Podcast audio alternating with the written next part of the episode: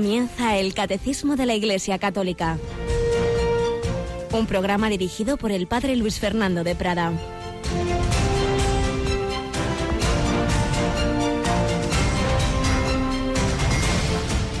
Alabados sean Jesús, María y José. Muy buenos días, mi querida familia de Radio María. Aquí estamos en este 14 de septiembre de 2016, la exaltación de la Santa Cruz. Una fiesta importante, una fiesta que marca eh, un tipo de vida distinto para muchas órdenes religiosas.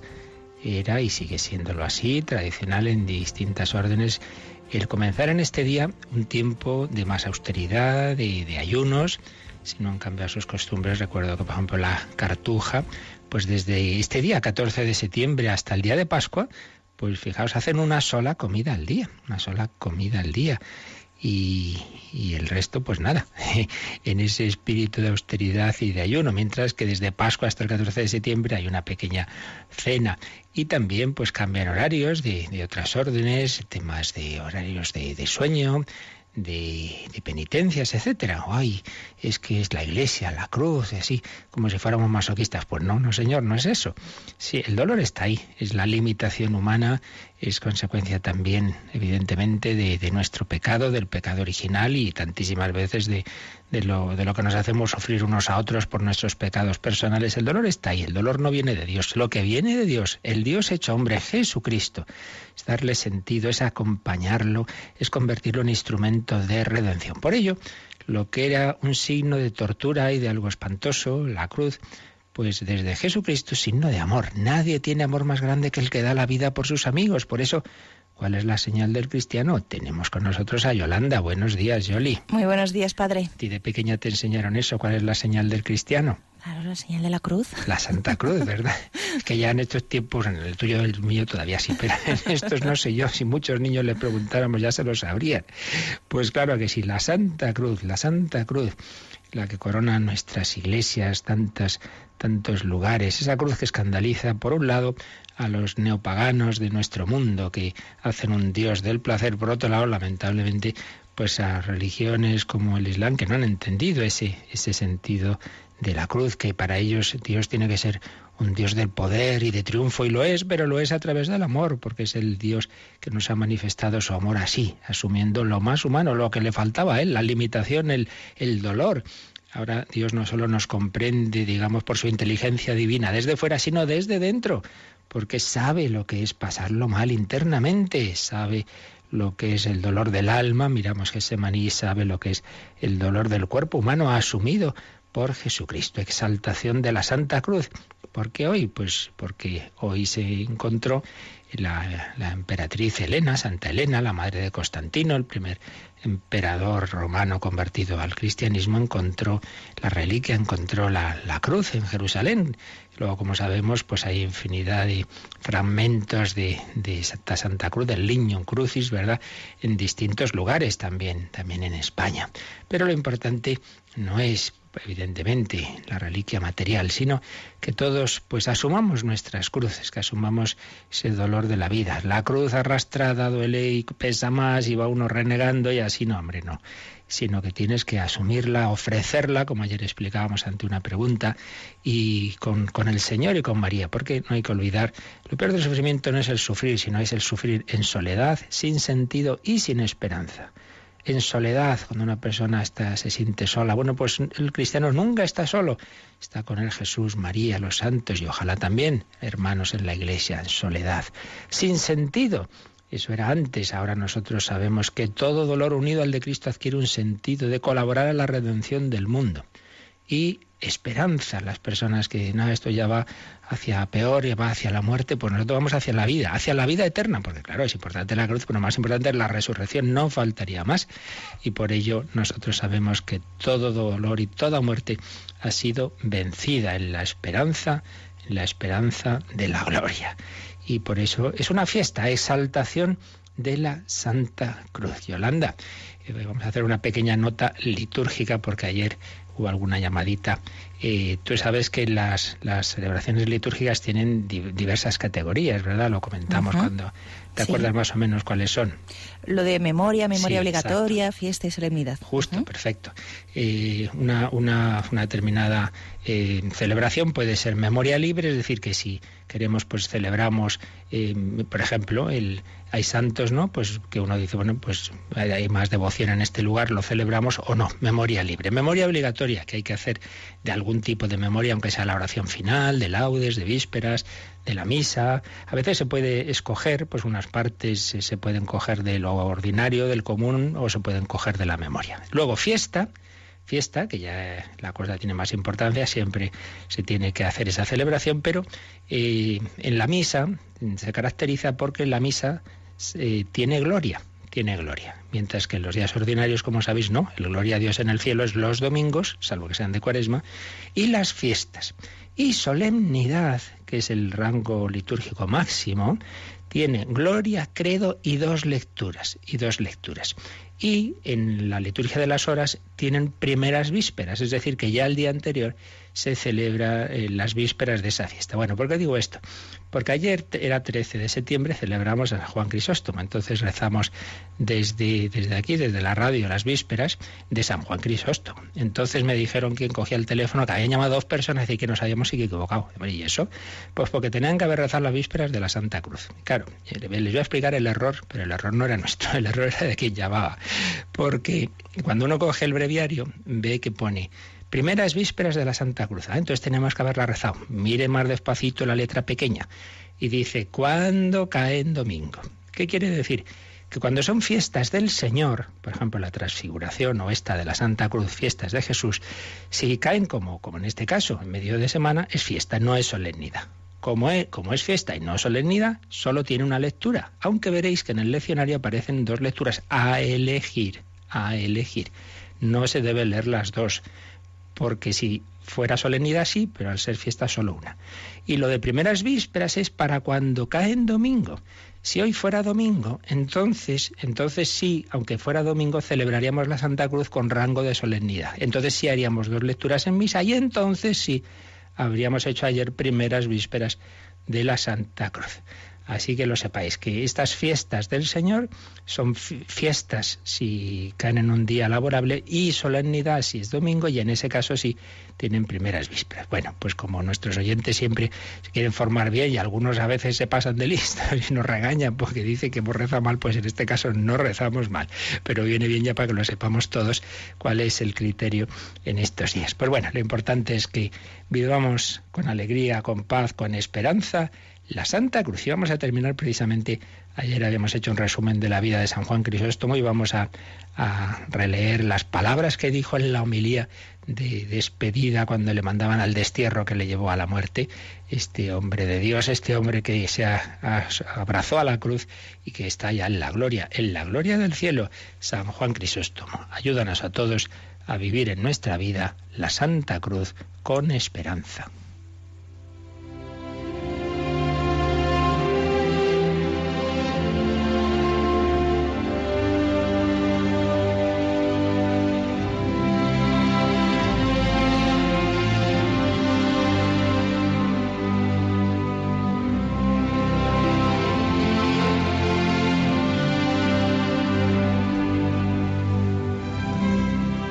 Hacíamos ese resumen de la vida de, San Juan Crisóstomo y nos quedaba pendiente leer esa preciosa homilía que pronunció cuando iba al destierro, cuando una vez y otra le habían amenazado, le iban a hacer esto, lo otro, y definitivamente lo echaban de Constantinopla, le mandaban al destierro, un viaje durísimo, con cuyas penalidades iba a morir poco tiempo después.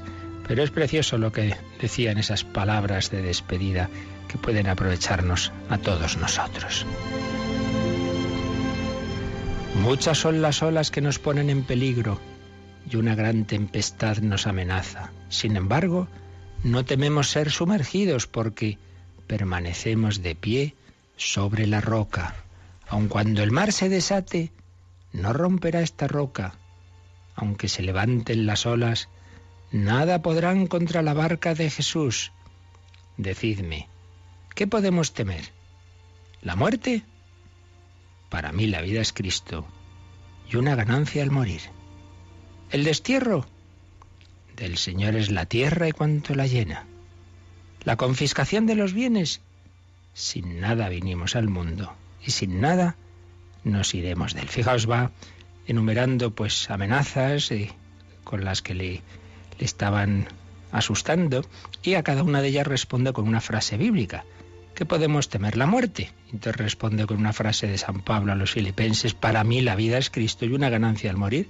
Si vivo, pues bueno, y vivo con Jesucristo, que me matan, pues mejor, una ganancia al morir. El destierro, una frase de un salmo del Señor es la tierra y cuanto la llena. Pues muy bien, de este donde esté va a estar el Señor. Que me quitan todo, la confiscación de los bienes. Recuerda aquello de Job. Sin nada vinimos al mundo y sin nada nos iremos de él. Y seguía diciendo San Juan Crisóstomo, yo me río de todo lo que es temible en este mundo y de sus bienes. No temo la muerte ni envidio las riquezas. No tengo deseos de vivir si no es para vuestro bien espiritual. Qué maravilla. Un hombre así es invencible. Ni las amenazas, ni los halagos, nada, nada.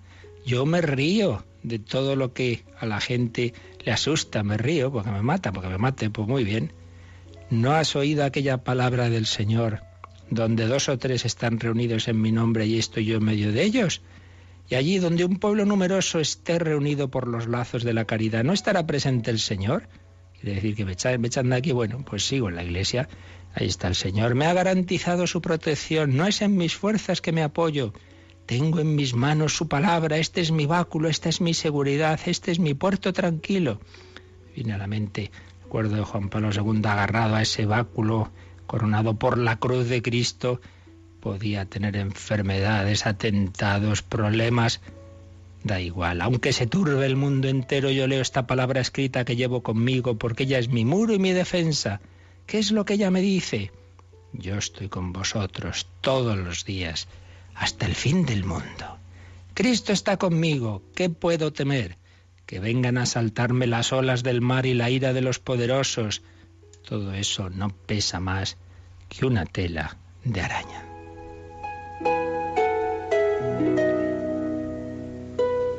Si no me hubiese retenido el amor que os tengo, no hubiera esperado a mañana para marcharme. Me quieren echar, pues me hubiera ido ya. Si, si me he quedado por vosotros, por sus fieles, al que le querían tanto en el pueblo y le odiaban tanto los poderosos. En toda ocasión yo digo, Señor, hágase tu voluntad, no lo que quiera este o aquel, o lo que tú quieres que haga. Este es mi alcázar, esta es mi roca inamovible, este es mi báculo seguro. Si esto es lo que quiere Dios, que así se haga. Si quiere que me quede aquí, le doy gracias. Y en cualquier lugar donde me mande, le doy gracias también. Esa es la actitud cristiana, dar gracias a Dios por todo, Señor que me quedo, pues muy bien, que me, destierran, pues lo acepto, que me curo de mi enfermedad, gracias, que, me, que no me curo, pues gracias también, porque sé que eso será lo bueno para mí. Y terminaba diciendo, aunque estemos separados en cuanto al lugar, permaneceremos unidos por la caridad, y ni la misma muerte será capaz de desunirnos, porque aunque muera mi cuerpo, mi espíritu vivirá y no echará en olvido a su pueblo. Y así fue. Murió pronto, hoy su cuerpo está San Pedro del Vaticano. Todos le recordamos y nos encomendamos a San Juan Crisóstomo y le pedimos con esta oración colecta del día de su fiesta, invocamos al Señor y le pedimos su intercesión. Oh Dios, fortaleza de los que esperan en ti, que has hecho brillar en la iglesia San Juan Crisóstomo, por su admirable elocuencia y su capacidad de sacrificio te pedimos que, instruidos por sus enseñanzas, nos llene de fuerza el ejemplo de su valerosa paciencia. Por Jesucristo nuestro Señor.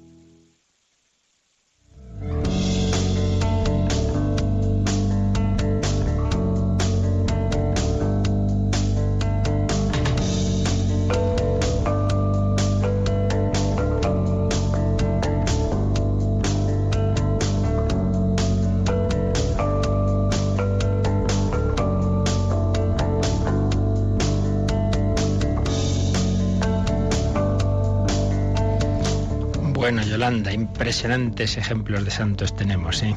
Pues sí, son increíbles y siempre ayudan un poquito. Dice, bueno, no, no puedo con todo como es San Juan Crisóstomo, pero voy a ver si un poquitín. A ti no te vamos a desterrar de la radio, tú tranquila. que sea lo que Dios quiera. Eso, eso. Como bien dices, vemos a veces cosas que dice, madre mía, esto es mucho. Bueno, pero en lo tuyo, que será mucho más pequeño, pues, pues el Señor te va a dar la gracia para, para lo que Él hizo en lo más grande, ¿verdad?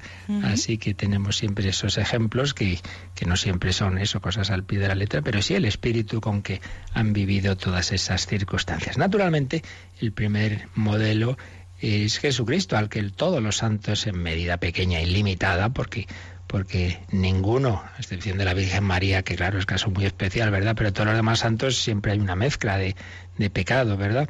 Pero es Jesucristo, es, el santo de los santos, solo tú eres santo, solo tú, Señor. Y estamos contemplándolo, contemplándolo en sus misterios. Estamos viendo este resumen que el Catecismo nos ha ido ofreciendo en estos últimos números de los misterios de la vida de Cristo, para que aprendamos a vivir pues la infancia como la vivió el niño Jesús, la juventud, como la vivió ese joven de Nazaret, la vida pública, para que sepamos el trato de unos con otros y para que también sepamos sufrir como Jesús que sufrió la pasión y de hecho pues estamos ya terminando la parte de la vida pública y ya afrontando la etapa final de su vida que recordábamos ese impresionante versículo primero del capítulo 13 de San Juan, habiendo amado a Jesús a los suyos que estaban en el mundo, los amó hasta el extremo. El más difícil todavía, si toda su vida fue una manifestación de amor, desde la encarnación, el nacimiento en Belén, etcétera, pues mucho más el final, ese final que empieza la última cena, ese lavatorio de los pies y, esa oración de Gesemaní y luego pues toda la pasión. Pero allá antes, antes, unos días antes, lo que nosotros celebramos el Domingo de Ramos, es la entrada de Jesús en Jerusalén. Ya habíamos visto ayer que hay un apartadito aquí en el Catecismo que empieza en el 557 que se titula La subida de Jesús a Jerusalén, porque antes de esa entrada como tal del Domingo de Ramos, ya Jesús iba siempre mirando a Jerusalén, la ciudad santa, y caminando hacia ella. Y recordábamos como el Evangelio de San Lucas se llama el Evangelio del Camino, porque tiene un poquito como ese, ese hilo conductor, ese trasfondo, ¿no? Va Jesús caminando con sus discípulos hacia Jerusalén. Recordábamos como hay anuncios de la pasión, como Jesucristo a partir de aquella confesión de Cesarea de Filipo, tú eres el Mesías, el Hijo de Dios vivo, y tú eres Pedro, y sobre esta piedra edificaré mi iglesia. A partir de aquella escena, Jesús empieza a hablar de lo que hasta ese momento no había hablado, y es que ese Mesías, ese Redentor, ese Hijo de Dios hecho Hijo del Hombre, iba a redimirnos a través de la pasión. Entonces están esos anuncios de la pasión que Jesús hace. Recordábamos que aparecen, por ejemplo, el catecismo nos citaba en San Marcos, Marcos, recordáis esa regla mnemotécnica, ocho y media, nueve y media, diez y media. Marcos 8.31, 9.31 y 10.32 aparecen esos tres anuncios de la pasión. Jesús sabe lo que va a ocurrir. Decíamos que a veces hay teorías extrañas, como si no supiera lo que va a ocurrir y de repente es que, claro, los, sus enemigos le han cogido y como si todo fuera así, una cosa eh, por las circunstancias y no fuera un designio divino y Jesús no supiera perfectamente todo lo que va a ocurrir. Bueno, pues Él lo anuncia, Él anuncia esa su pasión, Él va hacia Jerusalén con su libertad, con su voluntad libre, que asume ese plan que Él como Hijo eterno de Dios, el Padre y el Espíritu Santo han trazado desde toda la eternidad y que ahora hecho hombre con gran fortaleza y voluntad humana asume en su corazón, aunque luego evidentemente al cuerpo le va a costar. Y en Gesemaní va a tener esa lucha, si es posible, pase de mí este cáliz, pero no se haga mi voluntad humana que tiembla, sino la tuya divina, que es también la mía divina, y tiene esa lucha interior. Bien, pues veíamos ese número 557 y ya Jesús va a llegar. Llega a Jerusalén, contempla la ciudad santa, es, impresionante y si nos pasa a nosotros cuando vamos allí, pues que, es para un israelita llegar a la ciudad santa y qué era entonces, claro, cuando veían el gran templo que hoy no tiene más que mínimos recuerdos.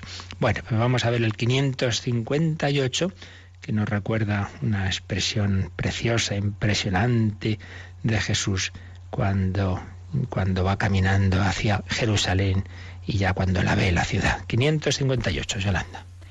Jesús recuerda el martirio de los profetas que habían sido muertos en Jerusalén. Sin embargo, persiste en llamar a Jerusalén a reunirse en torno a él. ¿Cuántas veces he querido reunir a tus hijos como una gallina reúne a sus pollos bajo las alas y no habéis querido? Cuando está a la vista de Jerusalén, llora sobre ella y expresa una vez más el deseo de su corazón. Si también tú conocieras en este día el mensaje de paz, pero ahora está oculto a tus ojos. Es realmente, podemos decir, un drama ¿eh? para el corazón de Jesús porque primero, claro, como, como Dios que nos ama a todos los hombres, pues Él le duele que, que, los hombres, que las ciudades, que los pueblos, que las naciones, su Nazaret o su Jerusalén, pues tuvieran una actitud en un gran porcentaje de rechazo. Pero es que además ya humanamente como hombre, pues claro, es que Él es israelita, Él es israelita, Él es, de, es un hombre que, que como hombre, insisto, pues tiene un especial amor, como es natural, a cada uno a nuestra tierra, pues él a la suya, a su Jerusalén. Claro, ¿cómo no le va a doler? Pues saber que esa ciudad santa es la ciudad que va a gritar, crucifícale. Obviamente, no todos, como ya más adelante el catecismo nos va a explicar, ni, ni podemos hacer una culpabilidad colectiva de los judíos, pero sí que es verdad que, que en cualquier caso esa ciudad, esa ciudad tiene ese significado también, ¿no? De, de, ese rechazo de, de, Cristo y que a él le duele y precisamente por eso dice que va, a tener una gran ruina esa ciudad. Dice el número, fijándonos ya por partes, Jesús recuerda el martirio de los profetas que habían sido muertos en Jerusalén. Y es que, claro, todo en el, en el Antiguo Testamento, pues hay muchos profetas y que ya lo habían pasado muy mal, muy particularmente el profeta Jeremías, que por decir la verdad, por, por anunciar que iba a caer Jerusalén y que tenían que rendirse, que no intentaran eh, resistir que iba a ser peor y decían, ah, profeta de calamidades y le, y le detuvieron y le flagelaron y bueno, y a otros los mataron en Jerusalén. Bueno, pues Jerusalén, Jesús dice sobre Jerusalén en, en Mateo 23, que cita aquí el catecismo, Mateo 23, 37, Jerusalén, Jerusalén, que matas a los profetas y apedreas a los que te han sido enviados está aquí mirando hacia atrás, está mirando hacia la historia de Israel. Esa Jerusalén, en la que evidentemente había habido gente muy buena, pero, pero también había tenido estas actitudes, que matas a los profetas y apedreas a los que te han sido enviados. Eso de poner en pasiva, te han sido enviados, es una forma muy bíblica, se llama la pasiva teológica, para, sin mencionar a Dios, es en el fondo es decir, te han sido enviados, es decir, a los que apedreas a los que Dios te ha enviado. Matas a los profetas y apedreas a los que te han sido enviados. Y si seguimos leyendo este, este capítulo 23 de San Mateo, si vamos al, al, seguimos en el versículo 37, a continuación dice Jesús esta frase tan conmovedora que luego recoge también el catecismo. ¿Cuántas veces quise reunir a tus hijos como la gallina reúne a sus pollitos bajo las alas, pero no quisisteis. Impresionante frase. Por un lado, fijaos que aquí hay una conciencia clara de la divinidad de Jesús, porque ¿cómo, ¿cómo, puede decir él como hombre cuántas veces quise reunir a tus hijos? Como, no, no, no está hablando de en su vida terrena, no, no, está hablando de la historia, de la historia de, de Jerusalén. Entonces, a lo largo de los siglos, yo, Dios, cuántas veces quise reunir a tus hijos como la gallina reúne a sus pollitos bajo las alas, pero no quisiste. Fijaos, aquí está el misterio de esa conjunción que, que vimos, intentamos explicar dentro del misterio de los misterios, que es esto, ¿verdad? De cómo se, se une que Dios es todopoderoso, es providente, que Dios rige la historia, pero a la vez que lo hace contando con nuestra libertad, respetando nuestra libertad, respetando nuestros noes. El primer no del pecado original y tantos otros. Y aquí aparece clarísimo. Yo quise reunir a tus hijos, pero vosotros no quisisteis. ¡Qué misterio! Dios respeta nuestra libertad. Yo quise reunir a tus hijos. Y con qué ternura, como la gallina reúne a sus pollitos bajo las alas. Qué preciosidad. Un Dios que tiene un amor maternal, que nos quiere cobijar bajo sus alas, bajo su corazón. Jesucristo quiere meternos en su corazón. El Padre quiere tenernos como verdaderos hijos que, que, se acogen a ese amor paterno y materno. La gallina mm, acoge a sus pollitos bajo las alas, pero no quisisteis. Dios no nos impone. Decía, una vez me acuerdo que lo oía el padre Rumnik, este gran artista contemporáneo, si cuando se dice, ah, no, como Dios es muy bueno, todo el mundo va al cielo. Y dice, hombre, entonces, ¿qué pasa? Que el cielo es obligatorio, sería un campo de concentración, todo el mundo tiene que ir al cielo. Dios quiere, pero no obliga. Yo quise, pero vosotros no quisisteis. Impresionante texto. Y lo podíamos aplicar a nivel personal. Seguro que el Señor, vaya más que seguro, nos podría decir a todos, ¿Cuántas veces he querido hacer esto contigo, con lo otro? ¿Cuántas veces te invité a unirte más a mí? ¿Cuántas veces te dije por qué no vas a ese retiro, a esos ejercicios espirituales? ¿Por qué no haces oración? ¿Por qué no te confiesas? ¿Por qué no haces esa obra de caridad? ¿Por qué no visitas esa... Y tú no quisiste. Lo he intentado. Te he querido meter en mi corazón, te he querido hacer feliz, he querido llenar tu alma, tu vida, tu corazón y tú has buscado por otros lados. Tú no has querido. Dios respeta nuestra libertad. Decía Santa Teresita, Señor, Señor, no, no, no, no, no me la respetes tanto, de verdad. No me hagas caso, pero, pero es así. Dios nos ha hecho libres.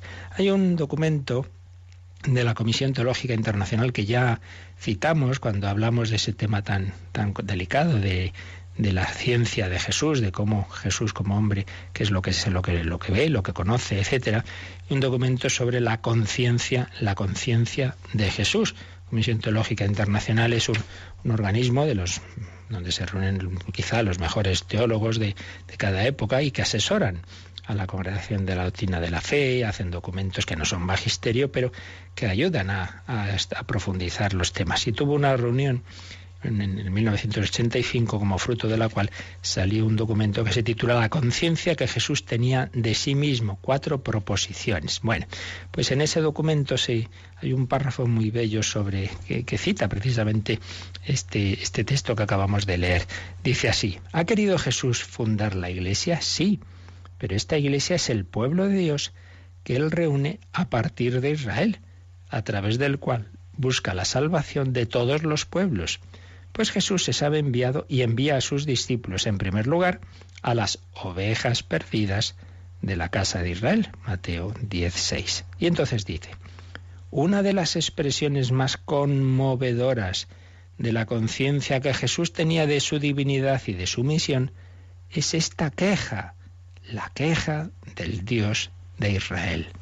Jerusalén, Jerusalén, cuántas veces he querido reunir a tus hijos como una gallina reúne a sus polluelos bajo las alas y no habéis querido. Fijaos lo que dice, ¿no? La queja del Dios de Israel. Vemos ahí una expresión de la conciencia que Jesús tenía de su divinidad y de su misión. Lo que os decía antes. Y sigue diciendo este documento. En efecto, Dios, ya ve, en el Antiguo Testamento, intenta sin cesar reunir a los hijos de Israel en un pueblo, su pueblo. Dios lo intenta. Ese no habéis querido cambió no la intención, sino el camino que tomará la convocación de todos los hombres en torno a Jesús. El Señor va a seguir queriéndolo hacer, pero por un camino, un camino que va a contar con ese rechazo, que va a ser el camino de la cruz. Pues este es el texto tan, tan bello que menciona aquí el, el catecismo de, la Iglesia Católica en este número 558. Y dice también, cuando está a la vista de Jerusalén, cuando ya termina ese camino de Jesús y ve la ciudad santa, llora sobre ella, llora sobre ella. Esto aparece en uno de los evangelios, esas lágrimas de Jesús que Ah, pues se mencionan en algunas ocasiones, ¿no? Y concretamente está este, este momento y está la muerte de Lázaro. Nuestro Dios hecho hombre es un Dios que llora. Cuando a veces pensamos que el yo de llorar, va, eso no es cosa de hombres y tal, hacemos una idea en la que los sentimientos fueran algo malo. Pero hombre, no, no es verdad. Dios se conmueve, Dios se conmueve con nosotros. Y el hombre Cristo Jesús le, da pena la muerte de su amigo Lázaro, más bien le da pena la tristeza de Marta y de María, pues también le da pena que esa ciudad, la capital de su Israel, esa Jerusalén, esa ciudad santa, haya tenido ese rechazo y le da pena su ruina, porque cuando rechazamos a Dios nos va a ir mal. si tú también conocieras en este día el mensaje de paz, pero está oculto a tus ojos, rechazando, rechazándome a mí, rechazando tu salvación, vas a la ruina. Y Jesús lo dice, no quedará piedra sobre piedra 40 años después. Jerusalén iba a ser destruida. Pues vamos a, a mirar a ese Jesús que nos ha salvado por ese camino de la cruz, la Santa Cruz. Él iba a ser crucificado ahí en Jerusalén, iba a aprovechar, iba a sacar bien del mal, de ese rechazo de los hombres. Ahí va a ser Jerusalén, pero en Jerusalén estamos todos. Jesús lo crucificado judíos y paganos. Pilato y los sumos sacerdotes nos representan pues a todos. Por eso no, ya como luego nos explicará el catecismo, no hay que culpabilizar a los judíos como pueblo, sino que es la humanidad como tal la que ha rechazado y la que sigue rechazando al Dios que nos ama hasta la cruz. Pero Jesús sube a la cruz para desde ahí atraernos a todos, para desde ahí conquistarnos al nombre de Jesús. Toda rodilla se doble, se lo pedimos así al Señor, hacemos este momento de oración, de adoración, de alabanza.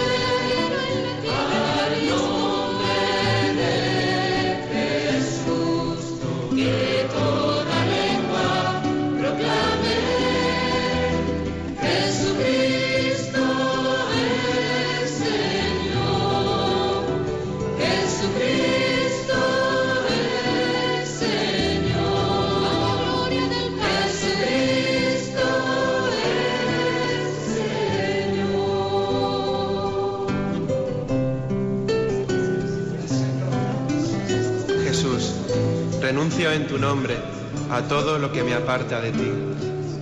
En ti descansará mi corazón todos los días de mi vida. Jesús, mi Salvador.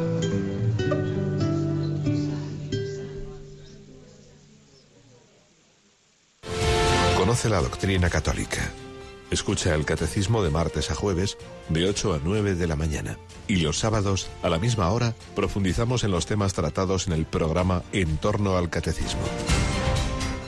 Pues sí, esto queremos profundizar en la doctrina católica y recordad, en efecto, que los sábados, también de 8 a 9, eh, hacemos reposición de conferencias o de programas que profundizan en los temas que aquí vamos viendo. Pues vamos a entrar ya en el siguiente apartado del catecismo, que se titula La entrada mesiánica de Jesús en Jerusalén, lo que celebramos el domingo de Ramos. Pero antes de leer ese número, pues vamos a leer cómo lo cuenta el Evangelio y concretamente vamos a irnos al primero de los sinópticos, a Mateo. Mateo 21, del, del 1, vamos a ver, al 16, aunque vamos a saltarnos la parte de, de los mercaderes del templo. Cógete, Yolanda, aquí la Biblia. Bueno, de momento leemos del, del 1 al, al 11. Mateo 21. Cuando se acercaban a Jerusalén y llegaron a Betfagé, en el monte de los olivos, envió a dos discípulos diciéndoles, Id a la aldea de enfrente, encontraréis enseguida una borrica atada con su pollino. Los desatáis y me los traéis. Si alguien os dice algo, contestadle que el Señor los necesita y los devolverá pronto. Esto ocurrió para que se cumpliese lo dicho por medio del profeta. Decida la hija de Sión, mira a tu rey, que viene a ti, humilde, montado en una borrica, en un pollino, hijo de Acémila. Fueron los discípulos e hicieron lo que les había mandado Jesús. Trajeron la borrica y el pollino, echaron encima sus mantos y Jesús se montó. La multitud alfombró el camino con sus mantos, algunos cortaban ramas de árboles y alfombraban la calzada. Y la gente que iba delante y detrás gritaba, Osana al Hijo de David, bendito el que viene en nombre del Señor, Osana en las alturas. Al entrar en Jerusalén, toda la ciudad se sobresaltó preguntando, ¿quién es este? La multitud contestaba, es el profeta Jesús de Nazaret de Galilea. Impresionante relato que nos hace San Mateo. Luego nos dice que Jesús entró en el templo, echó fuera a los que vendían, dijo aquella frase, está escrito, mi casa será casa de oración, pero vosotros la habéis hecho una cova de bandidos.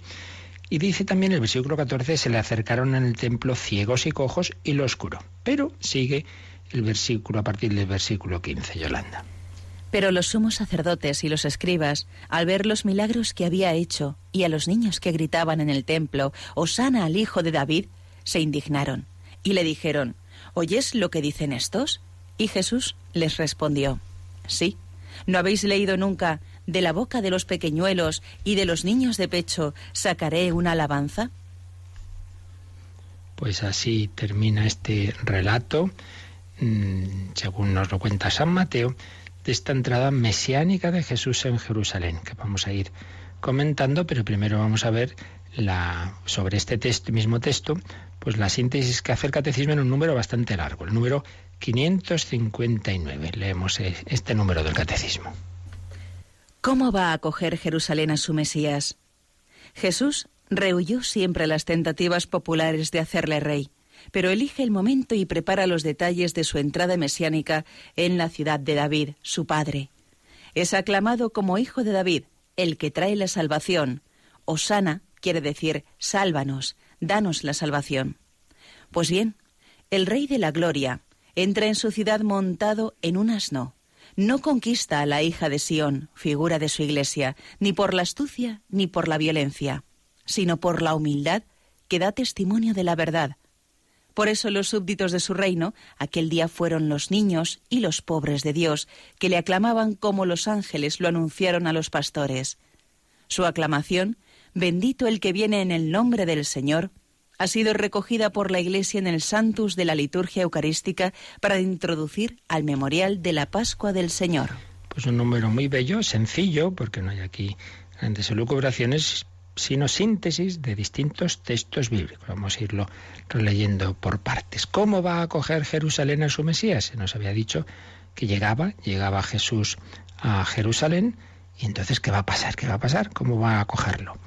Y lo primero nos recuerda el catecismo que Jesús rehuyó siempre las tentativas populares de hacerle rey.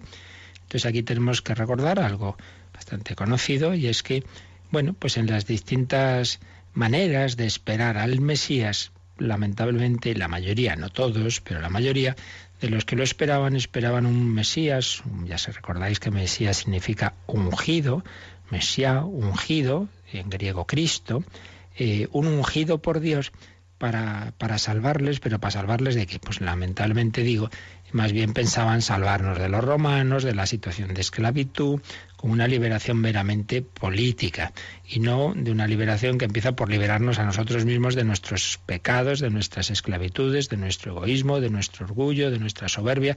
Por supuesto que también había israelitas de alma fiel a Dios, y los pobres de Yahvé que, que, esperaban ese, esa cercanía de Dios que ante todo pues viene a salvarnos de los pecados. Pero era bastante habitual ese otro planteamiento político. Y entonces, claro, imaginaban un Mesías que iban a hacerle rey y este rey iba a echar a los romanos. Y por eso dice que Jesús siempre rehuyó las tentativas populares de hacerle rey. Y viene una cita, Juan 6:15. ¿Qué momento es este? Pues es cuando ha hecho esa multiplicación de los panes, una de las que nos cuentan los evangelios y concretamente el capítulo sexto de San Juan, entonces dice ahí que la gente al ver el milagro que había hecho quiso hacerle rey. Entonces Jesús se escabulló y dice, no, no, hijo mío, yo aquí no he venido para esto, para que me hagáis aquí rey contra los romanos. No es ese, es mi realeza, de la que le van a acusar luego ante Pilato, no, este se ha hecho rey. ¿Eres tú el rey de los judíos? Sí, tú lo has dicho, pero mi reino no es de este mundo, no es ese tipo de realeza. Por tanto, Jesús rehuyó las tentativas populares de hacerle rey, pero eso no quiere decir que no lo fuera. Por eso sigue diciendo, pero elige el momento y prepara los detalles de su entrada mesiánica en la ciudad de David, su padre. Y esto viene entre comillas. Lo de David, su padre. ¿Quién dijo esto de David, su padre? Pues el, el ángel Gabriel, en la Anunciación, le habla a María y le dice, claro, que, ese que va a concebir, ese para el que Dios le pide su sí, para esa concepción, es el descendiente de David, es el que estaba anunciado. Entonces, claro que sí, que es el hijo del rey David, el rey más importante de, de la historia de Israel, que por cierto, la bandera de Israel lleva la estrella, la estrella de David. Jesús es hijo de David y de hecho, en una de las discusiones con los, con los escribas, les dice, ¿cómo es que hay un salmo que dice, dijo el Señor a mi Señor, eh, el Señor a mi Señor, pero si, si, está, si es David, el Señor, mi Señor, en fin, empieza ahí a hablar eh, siempre con ese, digamos, trasfondo implícito de que el Mesías es, es hijo de David, pero a la vez pues está reconociendo que el Mesías es Señor. Bueno, ahora eso ya lo comentamos en su día, ahora simplemente lo, lo, menciono como, como uno de los textos en que Jesús, claro, está diciendo que el Mesías es hijo de David. Pues bien, hoy sí va a aceptar Jesús que le llamen hijo de David. Osana al hijo de David. Es aclamado como hijo de David porque es verdad que era, era la, promesa que se había hecho. El hijo de la descendencia de Abraham y el hijo de, del rey David es el Mesías va a ser el Mesías que iba a traer la salvación. Y es aclamado como hijo de David. Hoy sí, hoy sí Jesús va a aceptar lo que no aceptó en otros momentos de su vida pública. ¿Pero por qué? Porque los que le van a aclamar son los que los discípulos que le van siguiendo en el camino y sobre todo los niños. Entonces lo van a hacer con ese sentido, no de un político, un rey aquí que va a echar a los romanos, sino habían ido viendo sus milagros, habían ido escuchando su predicación. Entonces le están aclamando como, como el verdadero rey que Jesús quería ser, rey de los corazones. Entonces hoy sí, hoy se acepta esa, ese entusiasmo, esas, esas aclamaciones de la gente. Es aclamado como hijo de David, el que trae la salvación. Entonces nos ha dicho el catecismo, entre paréntesis, que esa palabra que decimos todos los días en misa y seguramente no sabemos lo que decimos, el osanna, quiere decir sálvanos, danos la salvación. Bueno, como tantas palabras antiguas tienen bastantes significados. Luego ya profundizaremos mañana, si Dios quiere, con el comentario de Joseph Ratzinger, Benedicto XVI, en Jesús de Nazaret. Veremos que tiene distintos matices, pero siempre está este trasfondo de, en primer lugar, el primer significado eso, pedir a Dios la salvación. Osanna, sálvanos, danos la salvación. Osanna, el hijo de David, es el que trae la salvación. Está el trasfondo de la salvación en ese Osanna también podríamos traducir viva, viva, viva, viva el que nos salva, en fin. Pues bien, el Rey de la Gloria, Salmo 24, entra en su ciudad montado en un asno, y aquí se cita Zacarías 9:9. No entra en un caballo espectacular como los grandes emperadores, no, no, en un sencillo asno. Y esto estaba anunciado el profeta Zacarías. Es una escena mesiánica, claro, la entrada de Jesús en Jerusalén, en la que van a confluir pues muchos textos bíblicos. Es el hijo de David, es aquel que es aclamado por, por los niños, Salmo 8, los, los niños son los que de los niños de pecho ha sacado una alabanza, es el rey de la gloria que entra en su ciudad y es el que entra en ese asno que había anunciado Zacarías. Por tanto, sigue diciendo el catecismo, no conquista, no conquista a la hija de Sión, a Jerusalén, pero que es figura de la Iglesia, no la conquista, a la humanidad en definitiva, no nos quiere conquistar ni por la astucia, ni por la violencia.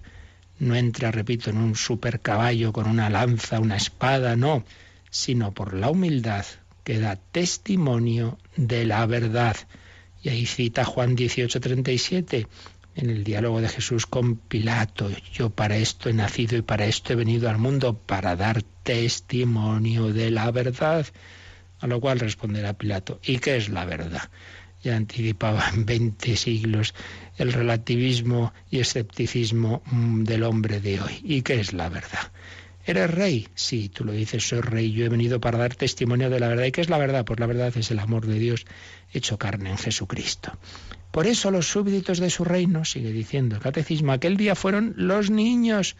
Fueron los niños. Dejad que los niños se acerquen a mí. Hemos oído en el relato de San Mateo, en un par de ocasiones se menciona a los niños, esos niños que aclamaban y que se, se quejan los, los, los sacerdotes, los, los escribas, dice que se indignaron los sumos sacerdotes y escribas al ver a los niños que gritaban en el templo, Osanna al hijo de David, que estaban diciendo, este es el hijo de David, este es el Mesías, se indignaron. ¿No oyes lo que dicen estos? Y Jesús, fijaos cómo les respondió. Sí, claro que lo oigo. ¿No habéis leído nunca de la boca de los pequeñuelos y de los niños de pecho sacaré una alabanza? Salmo 8, ese que rezamos, parece que es un sábado. Señor Dios nuestro, qué admirable es tu nombre en toda la tierra. De la boca de los niños de pecho ha sacado tu alabanza. Sí, claro que lo oigo. Pues son los niños, ya que no lo hacéis vosotros, son los niños, los y, y todos los que se hagan como niños. Por eso, para entrar en el reino de los cielos, hay que hacerse como niño. Los súbditos de su reino aquel día fueron los niños y los pobres de Dios, los pobres de Yahvé, un término muy de los profetas, de los últimos profetas de, del Antiguo Testamento, los anahuín, los pobres de Yahvé, que le aclamaban como, le habían como los ángeles lo anunciaron a los pastores. Esa aclamación, fijaos, los pobres de Yahvé, los niños le aclaman en los últimos días de su vida, como lo hicieron en la primera noche en que había nacido los ángeles, invitando a los pobres, a los pastores también a aclamarlo. Y finalmente este número del catecismo nos dice su aclamación, bendito el que viene en nombre del Señor, Salmo 118, 26, nos recuerda que esa expresión, ese grito de, de ese domingo de ramos, pues lo decimos todos los días en misa, porque en el santo lo, la iglesia lo ha recogido. Bendito el que viene en nombre del Señor, el que va a bajar, el que va a venir al altar. Ese es el Mesías, ese es el Hijo de David, ese es el Hijo de Dios. Santo, santo es el Señor, Dios del universo. Llenos están el cielo y la tierra de tu gloria. Hosanna en el cielo. Bendito el que viene en nombre del Señor. Señor, no soy digno de que entres en mi casa, pero tú vienes, tú vienes a esta iglesia, tú vienes a este altar, tú vienes a mi corazón bendito. Si yo sí te quiero recibir, no quiero cerrarte las puertas, quiero ser como los niños y los que te aclamaban en Jerusalén y no como los que se indignaron y te cerraban las puertas y te crucificaron y tuviste que llorar por ellos. ¿Cuál va a ser nuestra actitud? Vamos a hacer llorar a Jesucristo porque le vamos a rechazar o vamos a ser como los niños que le aclamaban. Mañana profundizaremos, si Dios quiere, en este texto, eh, siguiendo la, la, guía maestra de, del libro del Papa Benedicto XVI, Jesús de Nazaret, y, y, profundizaremos, como digo, en este texto, pero ya para hoy creo que tenemos buena meditación para vivir este día, para mirar a Jesús que entra en Jerusalén para subir a la cruz y desde la cruz salvarnos a todos. Lo dejamos aquí, meditamos un poco todo esto, decimos también bendito el que viene en nombre del Señor y estos últimos minutos, si queréis alguna llamada, alguna consulta por correo electrónico, podéis hacerlo ahora. Participa en el programa con tus preguntas y dudas. Llama al 91 153 8550. También puedes hacerlo escribiendo al mail catecismo arroba radiomaria.es. Catecismo arroba.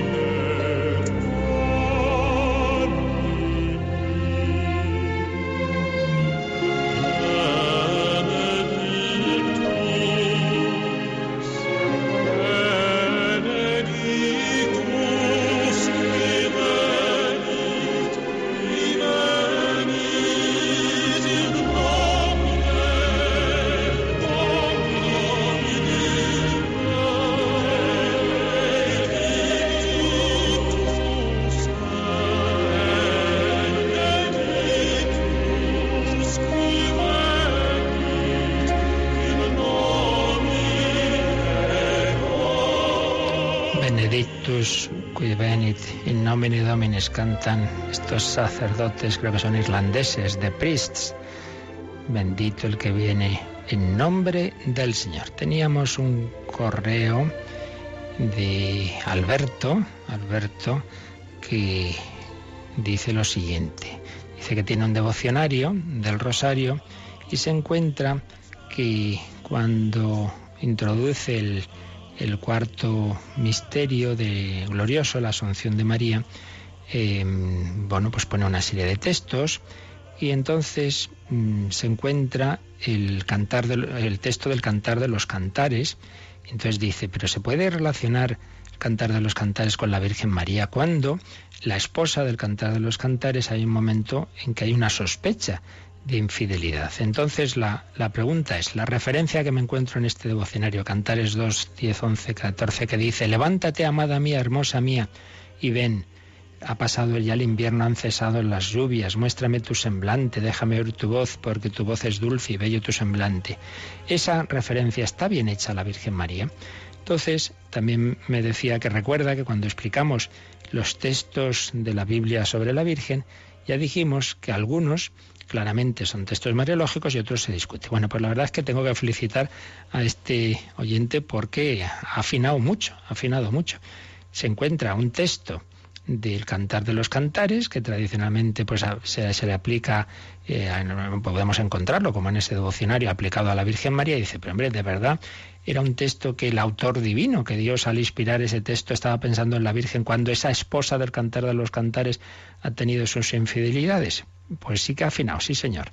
Le felicito porque, en efecto, vimos en su momento que hay textos claramente mariológicos Concretamente hay dos muy importantes del Antiguo Testamento que explicamos en su momento. Recordemos que son, por un lado, el protoevangelio, cuando eh, se ha cometido el pecado original. Entonces Dios mm, le dice a Eva, a Adán, fin, las consecuencias de ese pecado, pero también anuncia la salvación y dice, la descendencia de la mujer pisará, eh, vencerá a la serpiente, tú le pisarás la cabeza, etcétera, etcétera. Es, y entonces ahí, en esa, en esa profecía, se ha visto que la mujer no era simplemente Eva, sino la nueva Eva, era María, texto mariológico. Y el otro, la Virgen concebirá y dará a luz un hijo y le pondrá por nombre Emmanuel, Isaías 7.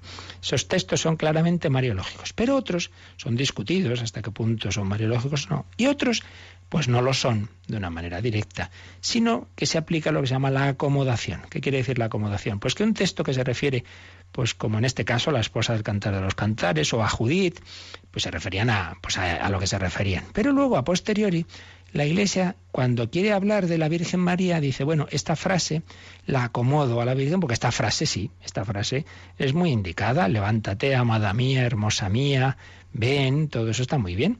Entonces, por acomodación, pon- pongamos un ejemplo que cojo del propio Padre Pozo, que explicaba esto y que lo tenéis en las explicaciones de Entorno al Catecismo y en, ese, en, ese, en esos DVDs que ayer comentábamos, en que hemos recopilado precisamente el- todo lo mariológico y cristológico que explicábamos hace unos meses. Ahí está todo. Pues el Padre Pozo pone este ejemplo. Cuando imaginemos que queremos hablar de un militar contemporáneo que ha hecho grandes gestas y tal, y entonces usamos una frase del cantar del Miocid. Obviamente, el que escribió el cantar del Miocid no conocía ni, ni pensaba para nada en un militar del siglo XX o del siglo XXI, es evidente que no. Somos nosotros los que para hablar de este hombre del siglo XXI, pues vemos que nos viene bien esa frase, la acomodamos, esa frase o ese texto del, del cantar del Miocid, pero que obviamente no estaba en ese sentido original. Pues bien, esto, esto lo hace con frecuencia, lo hacemos la Iglesia y está bien hecho, el usar un texto y, y aplicarlo a la Virgen María. Pero quiere decir que el autor divino, cuando Dios inspiró eso, directamente lo aplicaba a la Virgen, como si lo sabemos de Génesis 3 o de Isaías 7. No, es una acomodación pero no es un texto directamente mariológico. Por tanto, se puede hacer, se puede hacer, por tanto no hay que escandalizarse, no está mal que un devocionario ponga esas citas, pero ya puestos a afinar teológicamente, hay que saber que no es un texto explícitamente mariológico. Pues muchas gracias, Alberto. Y como digo, felicidades porque veo que, que has profundizado y, y escuchaste muy bien esas explicaciones que todos, repito, podéis repasar eh, si escucháis esa, re- esa recopilación que hemos hecho ahora de todas esas explicaciones de los textos, tanto sobre Jesús como sobre María, que hemos preparado en Radio María y que ahora quizá dé tiempo a poner la, la cuña en que lo anunciábamos. Pues lo dejamos aquí, mañana profundizamos en esa entrada de Jesús en Jerusalén. Que paséis un santo y feliz día de la exaltación de la Santa Cruz. Jesús nos bendice desde la cruz. Doy la bendición con la señal de la cruz. La bendición de Dios Todopoderoso, Padre, Hijo y Espíritu Santo, descienda sobre vosotros. Alabado sea Jesucristo.